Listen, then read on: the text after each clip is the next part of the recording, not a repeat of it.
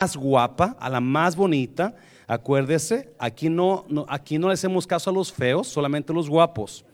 So, voltea a la más guapa y dígale que bien te ves. Al más feo ni siquiera lo voltea a ver, ¿ok? yes.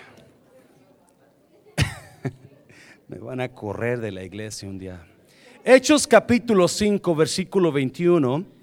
Nombre del Padre, del Hijo y del Espíritu Santo. ¿Estamos aquí, iglesia? Habiendo oído esto, entraron de mañana en el templo y ¿qué hacían? Y enseñaban. Entre tanto, vinieron el sumo sacerdote y los que estaban con él y convocaron al concilio y a todos los ancianos de los hijos de Israel y enviaron a la cárcel para que fuesen traídos. En nombre de Jesús, puede tomar su lugar. Tome su lugar. Si usted estuvo aquí el domingo, hablamos, hablamos sobre Pedro y Juan, ver- ¿verdad? Pedro y Juan, lo que usted tiene que no sabe que tiene. Amén. Tenemos el poder de Dios en nosotros y no lo usamos.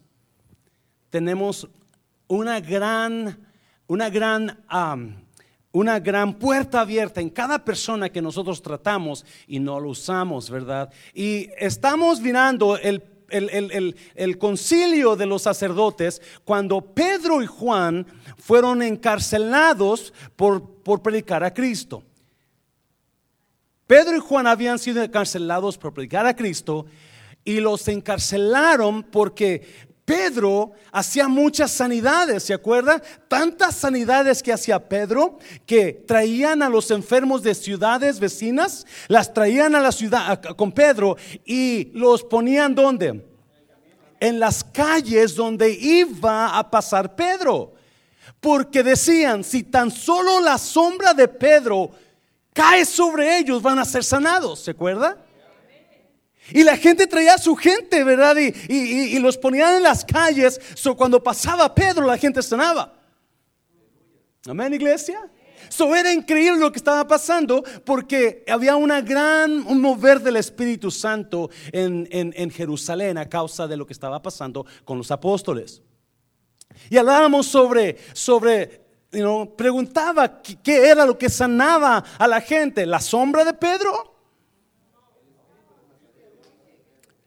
Lo que sanaba a Pedro era lo que Pedro tenía.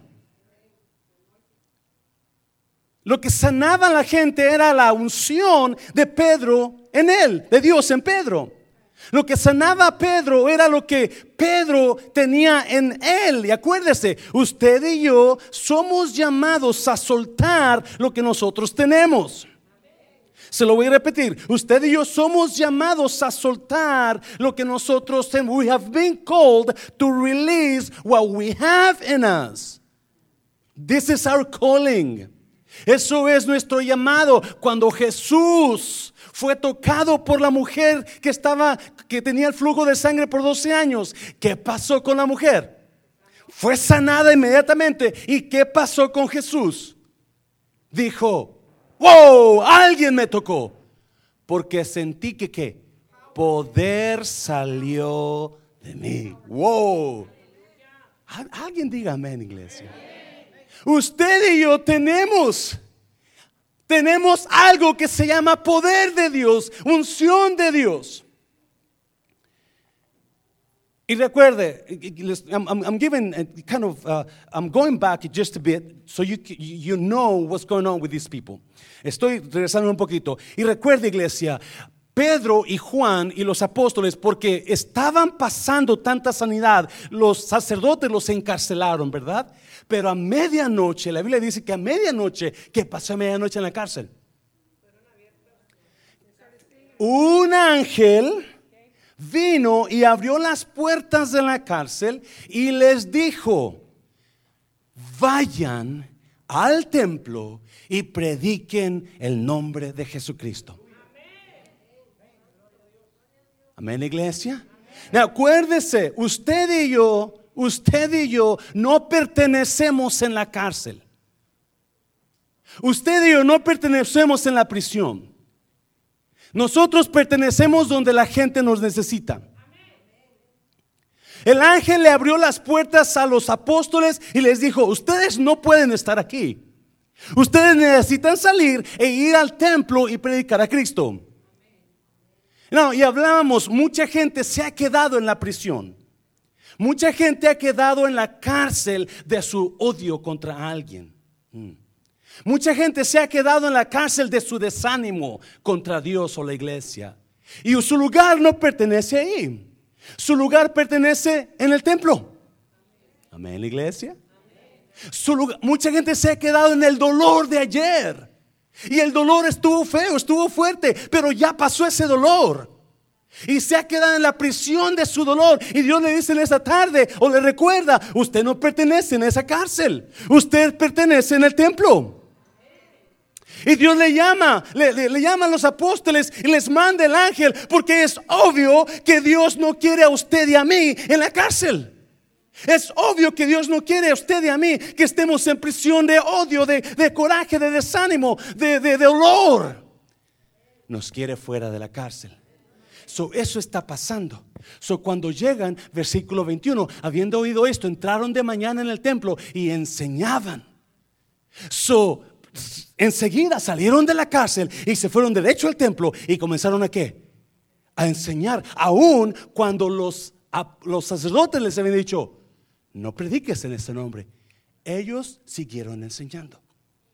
So esta, esta, tarde vamos a hablar sobre, sobre, la semana pasada, el miércoles, hablamos, porque la Biblia lo enseña ahí, sobre la iglesia, la iglesia eh, que crece, ¿verdad? Y esta tarde vamos a hablar sobre la estructura de una iglesia que crece.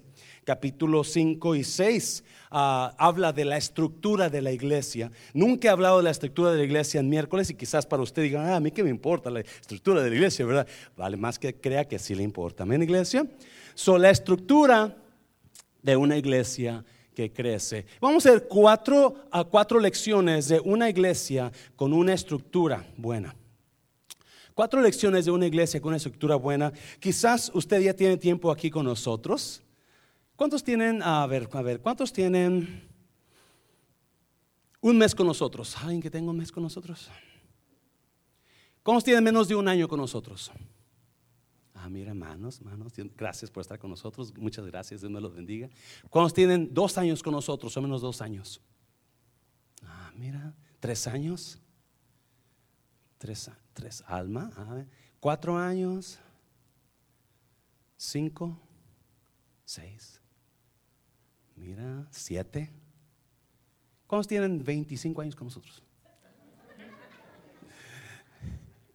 Usted, usted conoce, usted tiene un tiempo con nosotros, usted ha visto la iglesia en sus buenas y en sus malas, ¿verdad?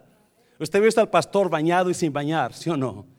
Cuando la riega y cuando la, eh, se aventó de vez en cuando, ¿verdad? Cuando hace un ponche y cuando hace un home run. Yes. Y, y so ha visto problemas en la iglesia, discusiones, disensiones.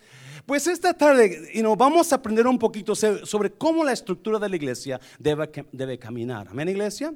No me ven así porque me, me pone nervioso. so, cuatro lecciones de iglesias con una buena estructura. Número uno, número uno. Los líderes de esas iglesias ponen primero a Dios y a la organización. Una iglesia que, que tiene una estructura buena esa iglesia va a crecer, porque acuérdese, una iglesia no es un negocio. Una iglesia no es un no es algo que está que no es algo que está muerto. Una iglesia es un organismo. Y un organismo siempre crece cuando está sano. Un organismo sano siempre crece. So, las iglesias que tienen una estructura buena tienen líderes que siempre van a poner a Dios primero y a la iglesia antes que sus propios intereses. ¿Me está oyendo iglesia? Una iglesia que tiene sus líderes que no le importa. Y usted puede mirar, la Biblia habla mucho. Ah, hay un profeta que habla en la Biblia y le, le, habla al pueblo de Israel y les dice, Dios está enojado con ustedes porque ustedes edificaron sus casas, la hicieron bonitas y olvidaron mi casa. So, you know, la iglesia la iglesia, para que crezca sana y para que la estructura de la iglesia esté, esté, esté saludable, tiene que tener gente, líderes, personas que están al frente de la organización, que ponen siempre primero a Dios y a la iglesia. Antes que sus intereses. Mire, mire, versículos 27 al 32. Cuando los trajeron, los presentaron en el concilio y el sumo sacerdote les preguntó. So Pedro y Juan salieron de la cárcel y se fueron a predicar, ¿no? Y cuando, y cuando estaban predicando, llegaron los alguaciles por ellos porque los fueron a buscar a la cárcel y en la cárcel no los encontraron. Obviamente habían salido de la cárcel. So van por ellos al templo y los traen al, a los sacerdotes, versículo 28 el sacerdote les preguntó, ¿no os mandamos estrictamente que no enseñaseis en ese nombre? ¿Está aquí iglesia? Y ahora habéis llenado a Jerusalén de vuestra qué? De vuestra doctrina. Y queréis echar sobre nosotros la sangre de ese hombre. So, Pedro, Juan y los apóstoles están enfrente de los sacerdotes y los sacerdotes están molestos, enojados porque Juan y Pedro y los apóstoles están predicando a Cristo eh, cuando estaban encarcelados, pero y les dijeron, "No prediques de Jesús", pero ellos les importó un comino y fueron a predicar a Cristo. ¿No? Sus sacerdotes están enojados. Yo les dije, yo les dije que ustedes no podían predicar a ese nombre. Me acuerdo de mi mamá cuando me decía, no vuelvas a hacer eso. Y así, no, a los 10 minutos ya estaba haciendo lo mismo. Te dije, muchacho tonto, que no hicieras eso. Y no. Y ahí va mi mamá con la chancla, la chancla voladora, ¿verdad? Porque yo había desobedecido. Y así están estos apóstoles. Te dije, les dije que no hablaran, les dije que no dijeran nada. Me acuerdo que una vez ah, mi papá nos mandó a la leña y, a, mi hermano, a mí y a un primo y fuimos a la leña, pero donde fuimos había guayabos. Y nos subimos a los guayabos a cortar guayabas, estaban bien bonitas, bien. So, ah, pasamos toda la tarde en las guayabas, ¿verdad? Y este bien contentos cantando, ¿verdad? Tenemos como unos 8, 9, 10 años. Y, la leña, nos olvidamos, se hizo oscuro. Y tuvimos que bajarnos del guayabo y, andar buscando leña por donde quiera, pero se hizo muy tarde. So, ahí vamos por el camino ya muy tarde, eh, oscura. Y cuando íbamos llegando al pueblito donde vivíamos, ah, miramos a tres bultos de allá para acá viniendo. Y empecé a poner, y yo bien miedosillo que era, eh, me puse atención y miré, uno es mi papá, la otra es mi mamá y el otro es el abuelo de este, el primo.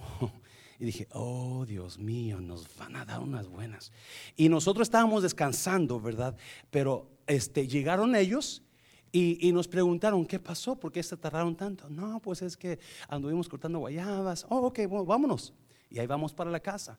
Y mi papá, mi mamá tenía la cocina y hace una puerta tenía. Y mi mamá estaba en la, se metió a la cocina y nos dice, vénganse a cenar muchachos.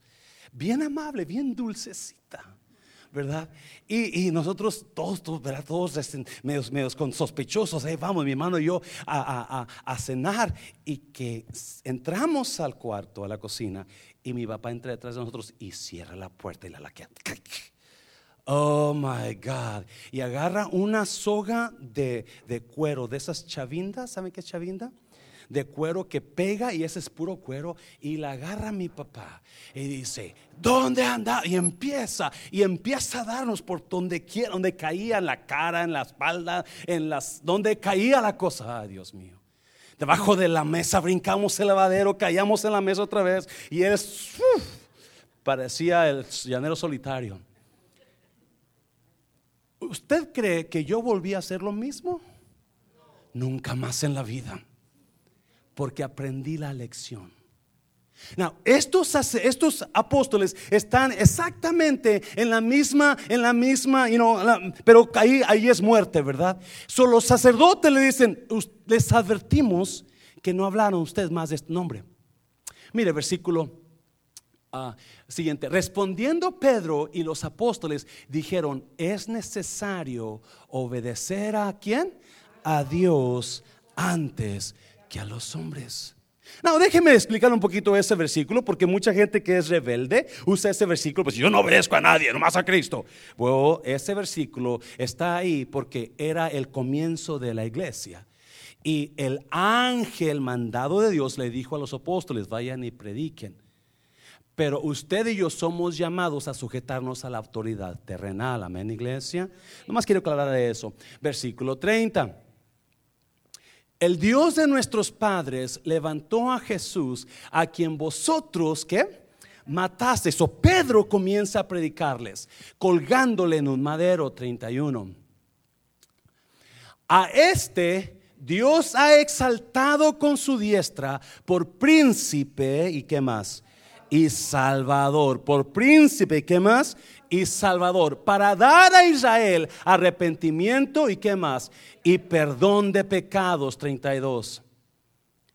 Y nosotros somos testigos suyos, nosotros somos testigos suyos de estas cosas. Y también el Espíritu Santo, el cual ha dado Dios a los que le que, a los que le obedecen. So, los sacerdotes están, están, están ah, ah, regañando a Pedro y a, a Juan porque están predicando. Y Pedro comienza a predicarles. Les digo, no, Escuchamos la voz de Dios, eh, vivimos con Jesucristo por tres años y medio. Un ángel acaba de abrir la cárcel de, donde estábamos y nos acaba de recordar, vayan y sigan predicando. Vayan y empieza a predicarles y les digo, ustedes mataron a Jesús, el que al cual Dios puso como príncipe y qué? Y salvador. Y nosotros somos testigos de estas cosas. Nosotros estuvimos ahí cuando estuvo Jesús, cuando salía, cuando entraba, cuando murió, cuando resucitó. Nosotros tenemos la verdad. Nosotros somos los que sabemos lo que ustedes necesitan. Y ustedes necesitan a Cristo Jesús. No, si usted está, está mirando la, la, la, emoción de Pedro, ustedes lo mataron, pero él fue puesto como príncipe y salvador. Nosotros somos testigos de eso. Pedro vuelve a recalcar, nosotros predicamos porque tenemos la solución para usted. Nosotros predicamos porque tenemos la solución para el mundo. Ese Cristo que ustedes mataron, Él es el que te puede salvar de irte al infierno. Ese Cristo que ustedes mataron, Él es el que te puede perdonar los pecados. ¿Me está oyendo iglesia? Y Él es el príncipe puesto por Dios y salvador. Y si ustedes no tienen al príncipe y salvador, entonces estás bien tatemado. Me, me estás hablando. Tú necesitas a Jesús como tu Señor y como tu Salvador. ¿Me estoy oyendo iglesia? So Pedro dice, ok, yo sé que me quieres matar, yo sé que me quieres poner en la cárcel, pero aunque tú me quieras meter en la cárcel, aunque tú me quieras matar, yo no puedo obedecerte a ti, yo voy a seguir predicando a Cristo, porque yo lo, lo que yo tengo es más grande que lo que tú me estás asustando. Me está, oyendo iglesia. Una iglesia que crece, una iglesia que su, que, su, que su estructura es saludable, siempre va a tener gente que va a poner líderes, que va a poner a Dios y a la iglesia antes que sus propios intereses. Y una iglesia que crece no tiene miedo de seguir enfocada, escucha bien, una iglesia que crece no tiene miedo de seguir enfocada predicando a Cristo. ¿Me está oyendo iglesia? Si usted está en esta tarde aquí, su vida no tiene ningún sentido sin Cristo. ¿Me está oyendo, iglesia? Si usted aquí está en esta tarde y no ha entendido que Jesús es el príncipe y salvador, entonces usted está, usted necesita a Cristo. Y no, volé el lunes, volé para Querétaro con una sola intención. Mi abuelo está muy acabado. Ya pensamos que pronto se nos va a ir. Él, tiene, él cumplió 98 años el sábado. Este, estuve ahí con él, llegué a, ahí a Querétaro, a su pueblito de él, y estuve ahí con él un rato, pero no podía hablar con él porque lo visitó un amigo de él de, aquellos tiempos y se agarraron hablando, ¿verdad? De, ah, de, los, de los 1800 tantos y 1700 y tantos, ¿verdad? Y, este, yo estaba esperando que, que terminaran de hablar y no terminaban de hablar. Um, So, por fin el Señor que estaba con él se despidió y dije, me toca a ti. Yo tenía una hora para hablar con mi abuelo ya, me quedaba solamente una hora porque tenía que regresarme y, este, ya me junto con él y comienzo a hablar y con él y, dije, ok, voy a ver, a ver cómo entro, ¿verdad? Porque mi abuelo nunca ha permitido que nadie le hable a mi tía, la hermana Amelia, ¿verdad? Que su hija la, callaba y le decían, si me sigues hablando, me, va, voy a, me, voy a, enfermar y me voy al hospital por tu culpa. Porque la callaba. Nunca, él, él siempre ha sido muy católico. Entonces yo estaba ahí orándole a Dios en la mente, ¿cómo Dios dame gracia? ¿Cómo le hago? ¿Cómo le hago? Solo le pregunto, abuelo, ¿no extraña a mi abuelita? Acuérdese, yo tengo una hora. Y dice, oh, cómo no, mira, me casé yo me casé en mil. ¿Cuándo me casé? Y yo, ay Dios, ¿para qué se pregunta? Porque tengo, no tengo tiempo. Son 1900. Ah, ¿cuándo me casé, hijo? ¿Quién eres, hijo? Ah, soy hijo de su hija Claudia, José Luis. Abuelito, este, dígame cuándo se casó porque ya no tengo tiempo, pero no dije eso. Pero yo estoy desesperado. Y, estamos, y, luego se agarraba platicando. Y, yo con, con, Dios mío, tengo que hablar con él de Cristo. So, por fin Ah, en un momento ahí que me dio chance, me le metí y le dije, abuelo, para usted, ¿quién es el Señor Jesucristo? Y me dijo, oh, Él es mi Dios. Él es mi Dios. ¿Y qué más, abuelo? Oh, Él es mi Dios. Sí, abuelo, pero ¿qué, más? Porque es príncipe y qué más? Y salvador, ¿verdad? Y no, y no sabía qué. Entonces, mire, abuelo, ¿Se acuerda cuando el ángel Gabriel llegó a la Virgen María?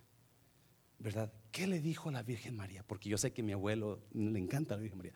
Le dijo, bienaventurada eres entre las mujeres, María, porque de ti saldrá el Salvador del mundo. Y le dije, abuelo, escuche esto. Y le dijo, y le pondrá su nombre Jesús, porque él salvará al mundo de sus pecados. Jesús significa salvador, abuelo, porque Él es el único que puede salvar, nadie más. Usted puede ir a la iglesia que usted quiera, no, lo van a salvar. Usted puede venir al pastor Mancera y que usted venga guapetón, no lo puedo salvar. Usted puede ir al, al sacerdote fulano, no lo puede salvar. Solamente Jesús salva. Él le dijo a los discípulos, le dijo, yo soy el camino, yo soy la verdad y yo soy la vida. Y nadie viene al Padre si no es por mí. Abuelito, ¿so quién es Jesús? Es el Salvador, hijo. Ándele pues. So Jesús es su, es mi Dios y qué más? Y mi Salvador. Abuelito, ¿usted cree? ¿Por qué? ¿Y por qué lo salvó a usted, abuelito? ¿Por qué? ¿Por qué quiere salvarlo Jesús?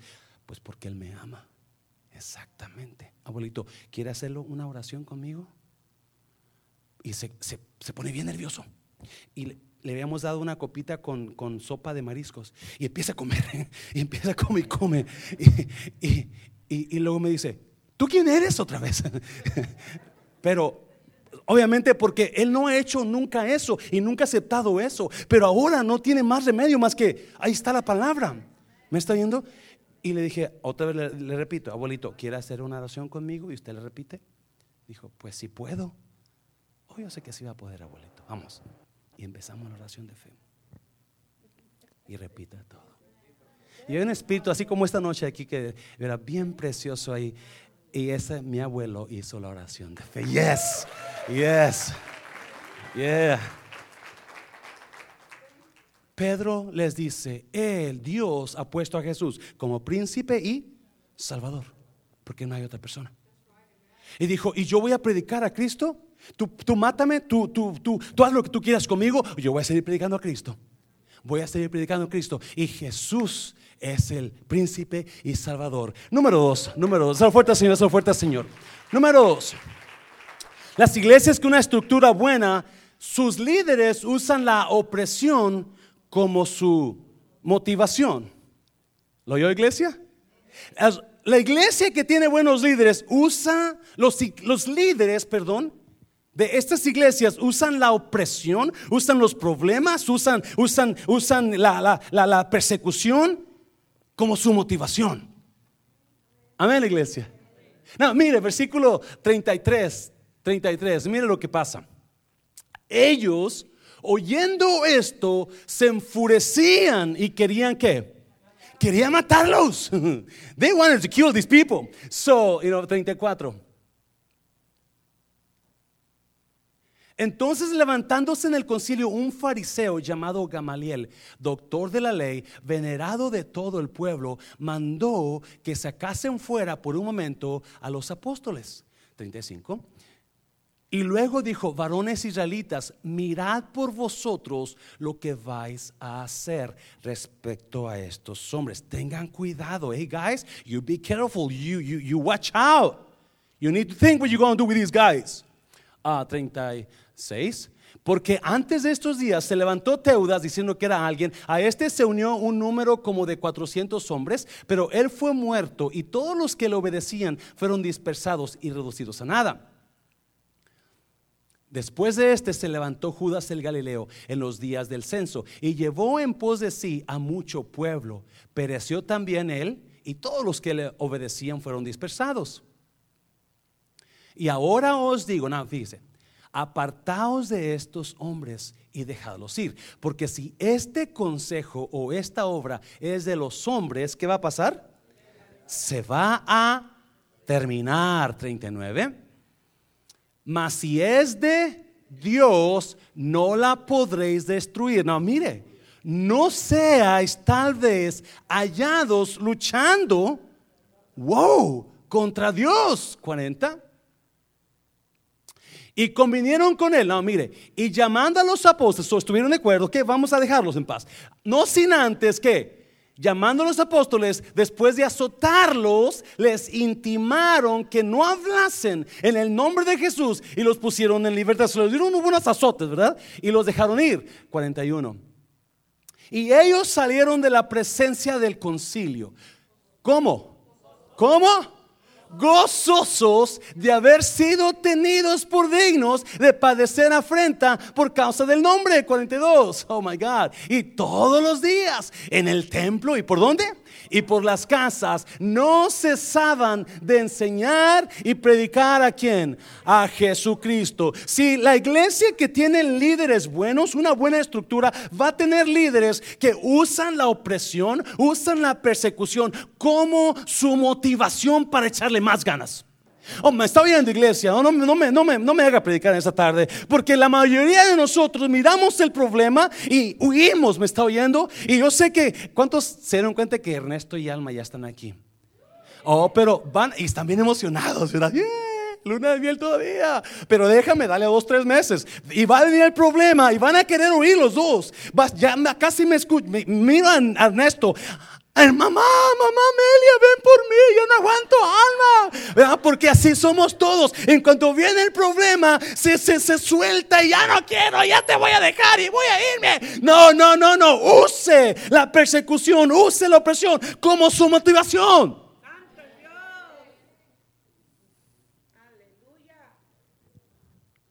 Había un muchacho, bueno, este, este muchacho, digo muchacho porque estaba soltero, pero ya estaba más viejito que yo. Él tenía, no sé, unos cuarenta y tantos, cuarenta y cinco años, cuarenta y ocho años por ahí. Y se enamoró de una muchacha como unos 20 años menor que él. Ella se llamaba Ana.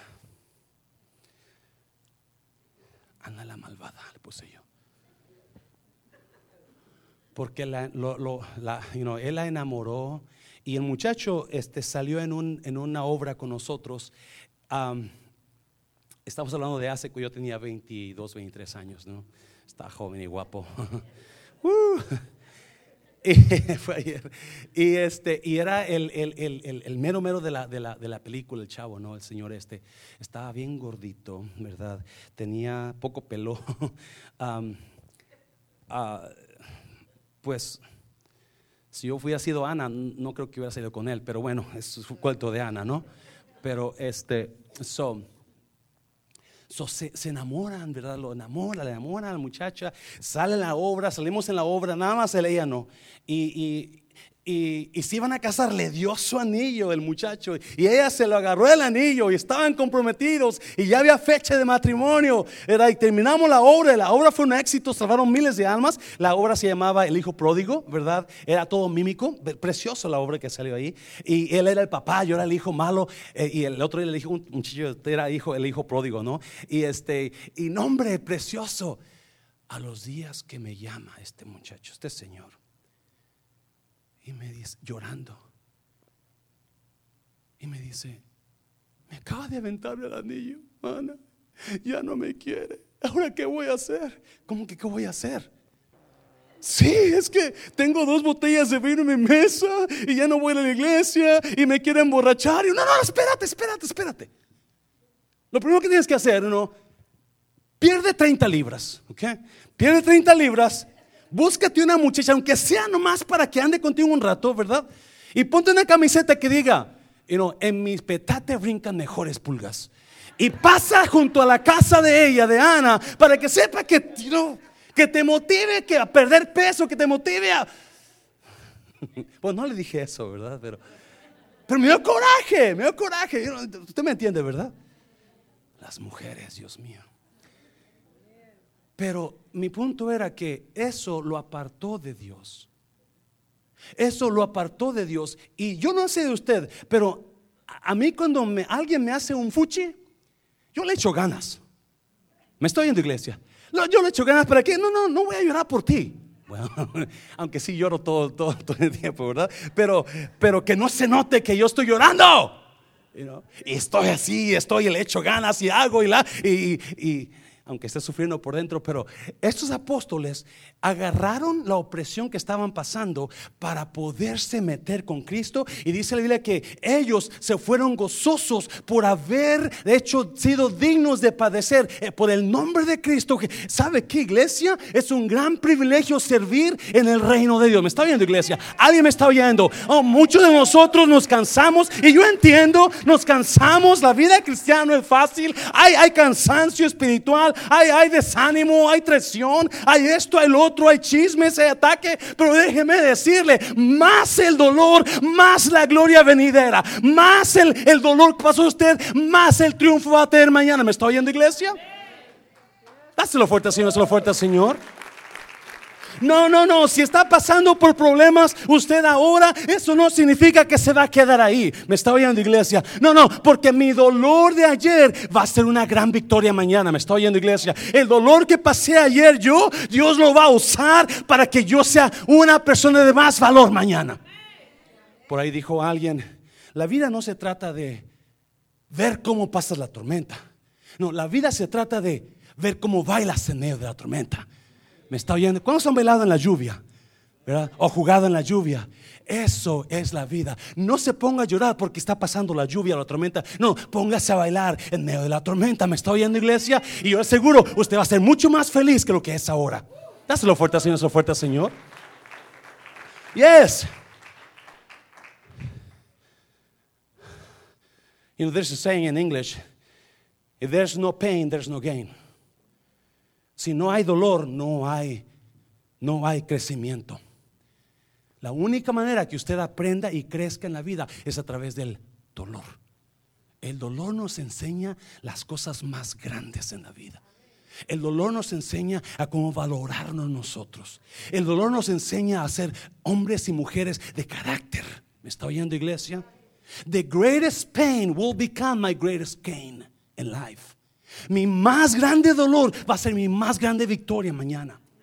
Y estos hombres estaban contentos, dichosos. Y hay tanta gente. Y la, iglesia está llena de gente, de líderes, que nomás ven un problema y quieren huir. Nomás hay este problema y quieren dejar el ministerio. Nomás hay esto y ya no quieren servir. Usted no le sirve al hombre, usted le sirve a Cristo. Y lo que usted sirve tiene, tiene recompensa eterna. ¡Uh! La iglesia no es un club social. La iglesia es un lugar donde traemos a las almas eternas que vamos a ver en el cielo. La iglesia es la fundación de todo en la tierra. Usted puede ser profeta, usted puede ser apóstol, usted puede ser evangelista, lo que sea, pero si no tiene iglesia, de nada le sirve. Porque la iglesia es, la, es el cuello, es el cuerpo de Cristo Jesús. La iglesia es, es lo que es donde la gente viene y se salva y se entrena y se sale y se goza. That's the church. The value of the church. El valor de la iglesia. Nunca la menosprecia. Salieron contentos de haber tenido dignos por padecer el evangelio por causa del nombre. Contentos de haber sufrido, contentos de haber estado en la cárcel. Use, use el dolor para motivarlo a crecer más. Use el dolor, use, si lo corrió en el trabajo, use eso para estudiar más y agarrar otra mejor posición. ¿Me está oyendo, iglesia? Yeah. No se quede ahí. Déselo fuerte, Señor, déselo fuerte, Señor. Número tres. My greatest pain will be my greatest uh, gain. Una iglesia que crece produce más líderes. Vamos a capítulo 6, versículo 1 y 2. En aquellos días, como creciera el número de los discípulos, en aquellos días, como qué? Como creciera, digo como yo creciera, creciera el número de los discípulos, hubo murmuración de los griegos contra, hubo murmuración de quiénes? Los griegos contra quiénes? Los López contra los Sánchez, los Martínez contra los Mancera, los know, Gutiérrez contra los González. En iglesia, no voltea a ver, no mire a nadie, porque si trae pique con alguien, no lo voltea a ver. Ah, yeah, that's me, yo. De que las viudas de aquellos, de los griegos, eran desatendidas en la distribución diaria. Otra vez, vamos, me encanta eso. En aquellos días, como creciera el número de los discípulos, ¿hubo qué? ¿Hubo qué? Murmuración de los griegos contra quiénes? Los hebreos. Mm. La mayoría, ¿cómo es el ser humano? La mayoría de nosotros, cuando tenemos problemas con algo o con alguien, en lugar de ir directo con esa persona a decirle, ¿sabes qué? Yo, yo tengo un problema con esto. A ver, vamos a resuélvemelo o vamos a aclararlo. En lugar de ir con la persona que me causó el problema, ¿qué hago? ¿Qué hago? ¿Voy con quién? Con otras terceras personas. Y cuando voy con otras terceras personas, eso ya se hizo un chisme, ¿verdad? Y ese es el problema de la mayoría de nosotros, que no, no vamos directamente con la persona que causó el problema en mi vida. Y es lo que estaba pasando aquí. So, en lugar de ir con Pedro o con los apóstoles, los griegos fueron a murmurar entre toda la gente. No, pues a mi, a mi amiga fulana de tal no le dan porque ella es griega y aquellos son hebreos y no le dan igual que ellos y no. Una iglesia que crece padece. Amén, iglesia. Una iglesia que crece padece. Una iglesia donde hay problemas es una iglesia creciente.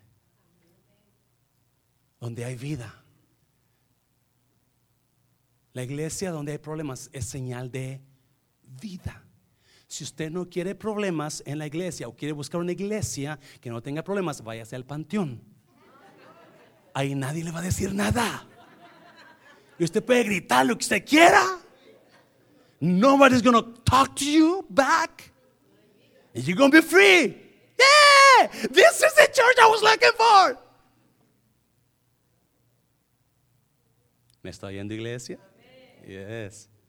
So, es normal los problemas en las iglesias que crecen.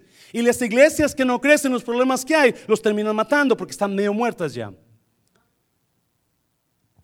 ¿Me está oyendo? Cualquier iglesia, cualquier iglesia que usted visite van a tener problemas. Por ahí dijo alguien, when you see the other side greener, it's because you don't see the poo when you get close to it. Cuando ves el otro lado más verde, porque no ves la popó, si tú te acercas más cerca la podrías ver. Y muchas veces pensamos que el otro lado está más verde, pero muchas veces está más sucio. Porque en toda iglesia, porque en toda, adivine por qué. Porque en toda iglesia va a haber gente como yo, faltosa, enojona. Y le tengo nuevas. Y también va a haber gente como usted, más faltosa y más enojona. So, you know, take a peek. so, había un problema, había un problema bien grande. ¿Se ha, ¿Se ha, fijado que la mayoría de los problemas en la iglesia es por cosas que no se hacen o no se hicieron bien? La mayoría de los problemas que, que hay en las iglesias, voy a meterme de, de prédica a enseñanza. ¿Está bien ahora? Sí, voy a cambiar. La mayoría de las iglesias que tienen problemas internos es porque fulanita no hizo lo que tenía que hacer. Y ya me cansó esa mujer. Pastor, haga algo. ¿Y cuándo van a hacer esto, pastor? Ya tiene años que les pedí que lo hicieran y no lo han hecho. Por eso, si usted sirve en algún área de la iglesia, usted cumpla lo que promete. Usted dice que va a estar aquí el domingo, por favor, esté el domingo. Amén, iglesia. Si usted dice que va a venir a las 2 de la tarde, venga a las 2 de la tarde. Porque el mayor problema que pasa entre nosotros, cuando hay gente que irresponsable, ¿verdad? donde, ah, no, pues dije que iba a ir, pero yo no voy a ir. Pero es la misma persona que siempre falta. Yo le aseguro que el resto del grupo, uh, no se lo dicen a usted, recuérdese, siempre vamos con otras personas. Y eso mata el espíritu, me está oyendo iglesia, mata el espíritu de la iglesia, de, de trabajar unidos. O si usted tiene maña de no, de avisar a última hora, ¡ah! este, me van a cortar el pie, tuve que ir al hospital, me lo están cortando, pero ore por mí, pero no voy a poder llegar, mi hermano. En, en, en aerolínea, y usted conoce de mucha gente ahí. Una vez había muchos, muchos problemas con los vuelos por las lluvias, y viene un señor y dice, por favor, ayúdeme, por favor necesito, necesito ayuda, por favorcito. Este, voy para Houston Hobby, pero mi vuelo está atrasado. Mi hija acaba de morir.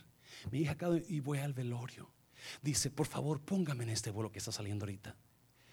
Lo siento mucho, de verdad. Soy, sí, sí. Y chequeó la, reservación. Y usualmente en la reservación ahí te dice lo que está. Porque si es una muerte así, acaban de hacer la reservación. ¿En la iglesia? Y luego ponen ahí y no, está, está, en una emergencia. Y no miré nada, la, la reservación tenía como seis meses atrás. Pues, no creo que me esté hecho mentiras de su hija que se murió. No, claro que sí, lo siento mucho. aquí está su boleto. Muchas gracias, muchas gracias. Y, y, se va para el vuelo que iba a salir en ese momento. Que se cancela el vuelo. Los pasan para mi vuelo donde estaba el Señor antes, ¿verdad? Otra vez, eso viene para acá. Y lo escucho al Señor después porque está hablando con alguien más yo no sé cómo llegar a la fiesta que tengo en Houston ahora. De veras. So, había problemas aquí. No, mire una cosa importante. En aquellos días, como creciera el número de los discípulos, hubo murmuración de los griegos contra los hebreos de que las viudas de aquellos eran desatendidas en la distribución diaria. Siguiente. Entonces los doce convocaron a la multitud de los discípulos y dijeron, no es justo que nosotros dejemos la ¿qué? palabra de Dios para servir a qué? A las mesas tres. Buscad pues, hermanos, entre vosotros a siete varones de buen testimonio, llenos del Espíritu Santo y de sabiduría, a quienes encarguemos de ese trabajo. ¿Y cuatro? Y nosotros persistiremos en la oración. ¿Y qué más? Y en el ministerio de la palabra. Una iglesia con una buena estructura produce más líderes.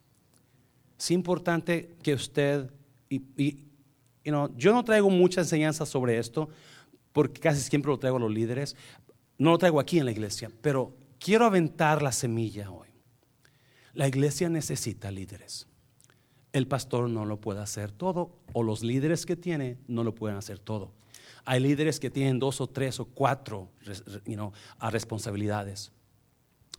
Y se dieron cuenta en una cosa los apóstoles. Se dieron cuenta que así como estaban corriendo la iglesia, iba a crear más problemas. Por eso la iglesia comenzó a crecer. Y cuando comenzó a crecer, comenzó con los problemas. se dieron cuenta, wow, wow, wow, wow, wow. No, no podemos, no podemos atender tanto.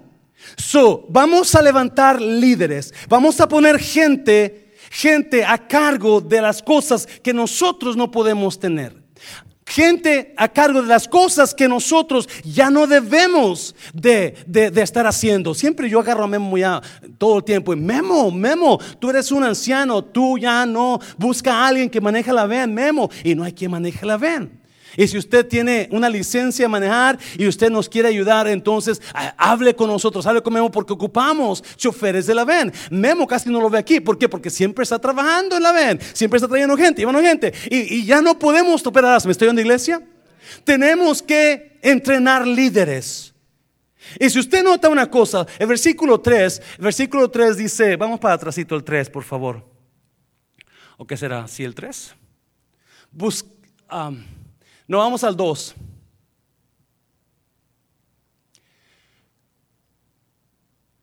Entonces los dos se convocaron a multitud de los discípulos y dijeron, no es justo que nosotros dejemos la palabra de Dios para qué? Para servir. ¿A dónde?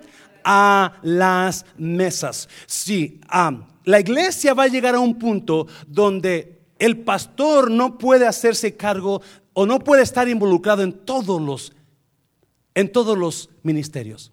Tiene que poner gente que él pueda confiar. Tiene que poner gente donde, donde, donde él sepa que esas personas se van a hacer cargo de esa área. Me estoy yendo iglesia. Y ese es un problema que tenemos ahora, porque no lo hemos hecho bien. Entonces todo mundo viene con el pastor y yo me encanta atenderlo, me estoy yendo iglesia, pero va a tener que ir a un punto donde usted tiene que, va a tener que entender, que si el hermano ocupa un ride, entonces ¿a quién van a ir? ¿Con el pastor? Con Memo, ¿verdad? Si el hermano ocupa este, hablar con algo, dar una ofrenda especial, ¿a con quién van a ir? El hermano Miguel. Hermano Miguel es el encargado de las ofrendas y del dinero, las finanzas. Si mi hijo es un joven y necesita ayuda, ¿con quién van a ir? Alma y Ernesto, amén iglesia. Eh, y no conmigo, no conmigo, porque hay líderes, hay pastores encargados de eso. Y pero todo el mundo quiere ir con el pastor y está bien, yo me encanta atenderlo, pero muy probablemente lo estoy haciendo mal. Amén, iglesia. Porque hay personas encargadas de eso. Y vamos a honrar a esas personas y dar nuestra confianza para decir, ok, aquí está mi joven, Ernesto y Alma, encárguense de él. Hermano Miguel, aquí está esta ofrenda especial para, para Matehuala. Hermano Memo, ocupamos que fulano pase por la VEM. ¿Me estoy en la iglesia? Ese es lo que pasó. Eso es lo que pasó en la iglesia de Hechos. Se dieron cuenta que la forma en que estaban llevando la iglesia estaba mal. Tenían que hacer una reforma en la estructura de la iglesia. Amén, iglesia. Déselo fuerte, Señor, déselo fuerte. Y número cuatro, voy a terminar con eso. Número cuatro, todo líder de la iglesia debe ser lo más íntegro de la iglesia. Todo líder de la iglesia debe ser lo más íntegro de la iglesia. So, la iglesia tiene que, tiene que comenzar a levantar nuevos líderes. Versículos 3. Pero hay algunos requisitos. Buscad pues, hermanos, de entre vosotros a siete varones de buen testimonio. ¿Qué más? Llenos del Espíritu Santo. ¿Y qué más? Y de sabiduría. A quienes encarguemos de este trabajo. So, los líderes que van a dirigir la iglesia tienen que tener qué? Buen testimonio. En otra versión dice, tienen que ser personas de respeto. Gente respeta. ¿Y qué más? Llenas del Espíritu Santo y que tengan sabiduría. So, ese era el problema con, o es el problema con toda iglesia que comienza. Toda iglesia que comienza porque no tenemos ayuda, ¿qué hacemos? Agarramos cualquier persona que quiera ayudar. Y no, yo, yo canto. Y usted se cuenta, no, ok, pero canta. You know? Y cuántas veces mundo de la estación puso aquí cantantes que Dios mío. De veras, por ahí pasamos, ¿saben, iglesia?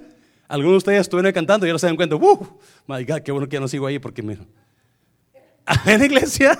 Yes. Porque estamos tan desesperados por ayuda. Ok, dele, dele. Y en la torre. Y la manera correcta es como que sean personas que respetuosas o buen testimonio y sabiduría. Todos queremos ser líderes o servir, pero hay requisitos que, que cumplir. Amén, iglesia. Se quedan muy callados. Y muy probablemente nosotros, hay, quizás yo o un líder, va a ir con usted porque ¿cuántos saben que el pastor conoce las ovejas? Yes, las conoce. Quizás a veces se equivoca y obviamente, ¿verdad? Pero muchas veces conocemos a, nuestras ovejas y sabemos, sabemos quién está aquí fiel, sabemos más o menos cómo actúan, ¿verdad? So, vamos a ir con usted. Quizás a decirle, you know, ayúdenos, porque estamos mirando en usted algo, ¿me está oyendo? O quizás vamos a ir con alguien más y decirnos, ya no nos ayude. Amén, iglesia.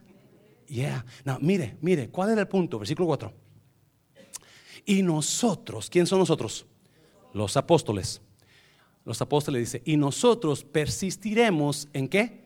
En la oración y el ministerio de la palabra. Y nosotros persistiremos en la qué? Oración y qué más? ¿Y en qué? Dios, gracias por poner esa palabra ahí. Lucas, gracias por poner eso ahí. ¿Le puedo hablar así, iglesia? Mire, si usted me dice cuánto me ama, pastor, digo hasta, hasta el cielo. Mm, yo le beso los pies si quiere, y sin zapatos, usted quiere. Ok.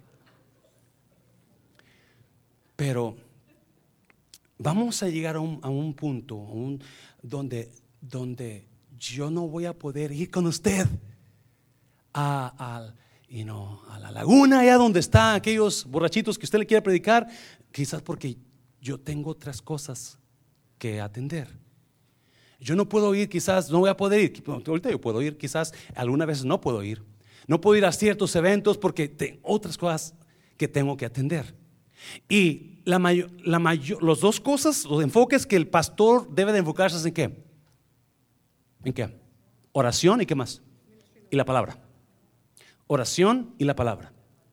Eso es lo que el pastor o los líderes que están dirigiendo la iglesia en la palabra deben de enfocarse. Ese debe ser su enfoque. Oración y prepararse para dar palabra. Amén, iglesia. ¿Por qué el pastor no fue con nosotros a predicar ahora? Amén, ¿me está oyendo? ¿Por qué el pastor no vino al garaje que tiene acá esta iglesia y yo pedí que me ayudaran? Porque hay otras cosas más importantes como pastor de la iglesia. Y no, no, no me malentienda, por favor. American, o toda aerolínea, toda aerolínea tiene un, tiene una, tiene un, un, una, una, ay, un sistema, ¿verdad?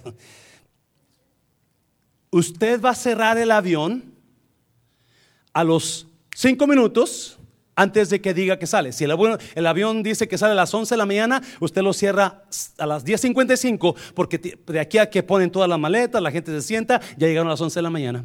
So cierra la puerta del avión y se va. Pero ¿qué tal si nada más, si falta una persona? Van a dejar a esa persona por, porque nomás es una persona, pero hay 200 en el avión. So, acá está lo más importante. Lo más importante ya está en el avión. La persona que se quedó, pues ni modo, llegó tarde, se quedó. O sea, prioridades, ¿sí me están entendiendo? Y por más que la persona que se quedó grite y, pegue y abre la puerta, no la van a abrir. Porque hay 200 personas o 199 personas que, tienen, que van a llegar a tiempo allá. Y esas 199 van a tener más impacto que una persona que dijo, no llegó a tiempo, pues no, porque llegó tarde. ¿Sí me está, ah, ¿Sí está bien el ejemplo? Así el pastor tiene que otras prioridades más grandes. Y la prioridad más grande es orar y la palabra. Orar. Y, si usted me invita a predicar, yo voy con usted quizás, muy probablemente.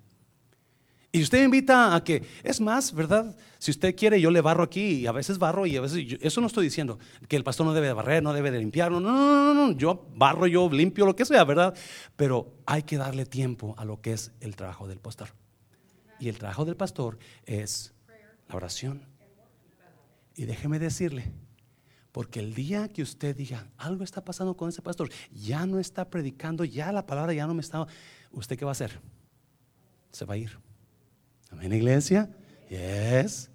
El día que ya no lo llene la palabra, ese día usted va a decir, esto ya no sirve. Yo me voy de aquí. Pero es importantísimo que usted ore por sus pastores. Que ore para que Dios, Pablo decía, oren por mí para que Dios me dé palabra. Porque no es fácil. ¿Cuántos dicen amén a eso? No es fácil. Créame. Llega el jueves, viernes, sábado y el pastor Mancera está dale y dale, masticando como las vacas masticando la palabra, porque la estudio, ¿verdad? El jueves y, para el domingo y empiezo a masticarla. Y déjeme decirle, no termino. Si estoy, estoy predicando con usted el viernes, estoy pensando que hay la palabra, la palabra, la palabra. Porque estoy buscando manera, estoy, estoy meditándola. ¿Me está, ¿Sí me entiende? Estoy meditando lo que voy a predicar porque yo sé que en la meditación va a salir algo, una, una revelación de Dios que no le había visto antes. eso, eso, you know, tres, cuatro, cinco días está uno meditando, porque así trabajo yo. Yo no sé cómo se lo. Pero oración y palabra. Eso fue el Señor, se lo fuerte, Señor, iglesia. Y nosotros persistiremos en oración. Agradó la propuesta a toda la multitud y eligieron a Esteban, varón lleno de fe y del Espíritu Santo, a Felipe, a Prócoro, a Nicanor, a Timón, a Parmenas y a Nicolás, prosélito de Antioquía. Seis. A los cuales presentaron ante los apóstoles, quienes orando les impusieron las manos. Y crecía la palabra del Señor. No, mire, y el número de los discípulos se multiplicaba grandemente en Jerusalén. También muchos de los sacerdotes obedecían a la fe. y, la, y los discípulos, ¿qué decía? Y el número de los discípulos, ¿de qué? Se multiplicaban. No, en el capítulo 2 de Hechos, la Biblia dice que Dios añadía, Dios sumaba, Dios añadía a la iglesia. Pero aquí dice, ¿sé qué? Se multiplicaban. So, cuando se comenzó a multiplicar, no añadir, pero a multiplicar? Cuando la iglesia tuvo una estructura mejor. Cuando se hicieron las cosas de una manera mejor. Cuando más gente se agregó a servir. Amén, iglesia. Cuando siete personas tomaron el lugar de los apóstoles, porque los apóstoles predicaban, oraban y luego servían y cocinaban y toda la cosa. Pero cuando pusieron más líderes, entrenaron más líderes, entonces la iglesia, en lugar de añadirse, comenzó a multiplicarse. Wow. No, esta prédica es para que usted vea la estructura de la iglesia, pero es para que usted decida qué voy a hacer con la iglesia. ¿Dónde yo juego aquí en todo esto?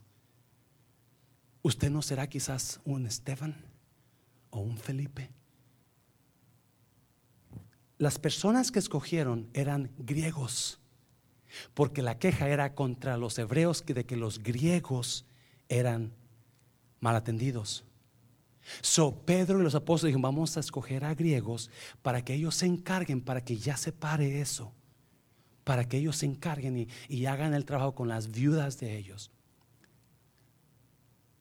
personas que los griegos probablemente en su mente no pensaban que iban a servir, porque la iglesia era de hebreos. No sé si me entienden. Hay personas aquí que usted ni siquiera se imagina lo que puede hacer en el reino de Dios cuando usted decida servir. Y cuando usted decida servir es cuando la iglesia se va a qué? A multiplicar, a multiplicar y comenzar a mejorar. Cuando usted quizás dirá, pastor, pero ahí ocupan personas íntegras. No se preocupe, lo enseñamos a menos que usted no quiera dejarse enseñar. Amén, iglesia, porque hay gente que los queremos enseñar y no quieren. Pero aquí queremos que usted sea parte de este grupo. Piénselo. ¿Dónde Dios lo va a usar? En la iglesia Mundo de Restauración para que el reino de Dios se engrandezca y la iglesia se multiplique. Póngase de pie, póngase de pie. Véngase al altar, vamos a orar. Piénselo, piénselo. Hay gente aquí que usted tiene tremendos dones. Quizás usted es nuevo, usted es nueva y ni siquiera se ha dado cuenta lo que Dios quiere hacer con usted. Véngase al altar.